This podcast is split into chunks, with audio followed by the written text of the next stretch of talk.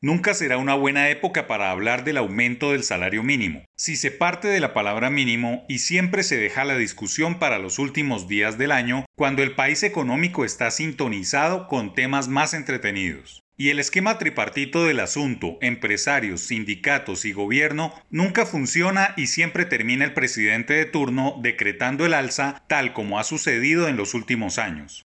Las autoridades económicas del país, los gremios de la producción y las centrales obreras, con el apoyo de expertos de la academia, la banca multilateral y de la Organización para la Cooperación y el Desarrollo Económico, OCDE, deberían proponerse enriquecer la discusión más importante para los presupuestos empresariales, que es el incremento salarial anual entendida como la base de otros ajustes que termina siendo la acción que marca el desempeño de las empresas en términos de productividad e ingresos a mediano plazo. La norma es que la negociación del salario mínimo comience a finales de noviembre, una vez que se hayan aprobado los presupuestos generales y las empresas elaborado sus planes para el año nuevo.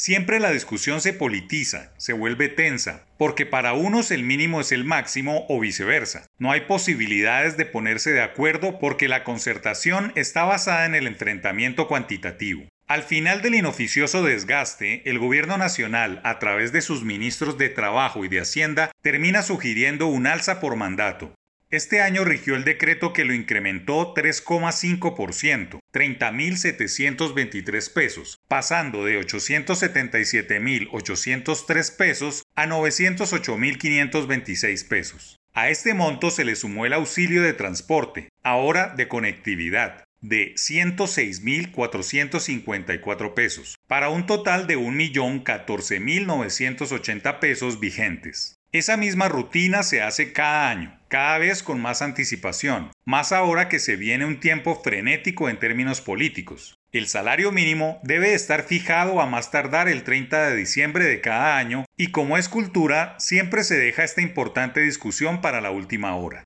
Primero, la discusión del salario mínimo no debería darse en diciembre, sino en septiembre, cuando los gerentes administrativos, financieros y de planeación de las empresas están elaborando los presupuestos del año nuevo y necesitan los insumos para hacer las proyecciones. El precio del dólar, la inflación esperada, el crecimiento del PIB, la tasa de cambio y el incremento de los salarios son números que componen esas sensibilidades claves para hacer negocios y crecer. Segundo, la llamada Comisión Permanente de Concertación de Políticas Salariales y Laborales no funciona y es accidental. Hay que rediseñarla y ponerla a trabajar a lo largo del año para que el presidente no tenga que decretar el salario mínimo como se volvió costumbre. Tercero, el trabajo por horas debe ser un tema de esa nueva comisión, lo mismo que la remuneración por sectores económicos y regiones. No es lo mismo trabajar por horas cosechando café en Antioquia que ser oficial de construcción en Bogotá, mucho menos dedicarse a los servicios de limpieza de hogares en cualquier capital. Pero el mayor avance es derrotular la discusión del mínimo, así se termine en esa discusión tirante. La idea es nombrar ese análisis en función del cubrimiento de necesidades básicas y la canasta familiar.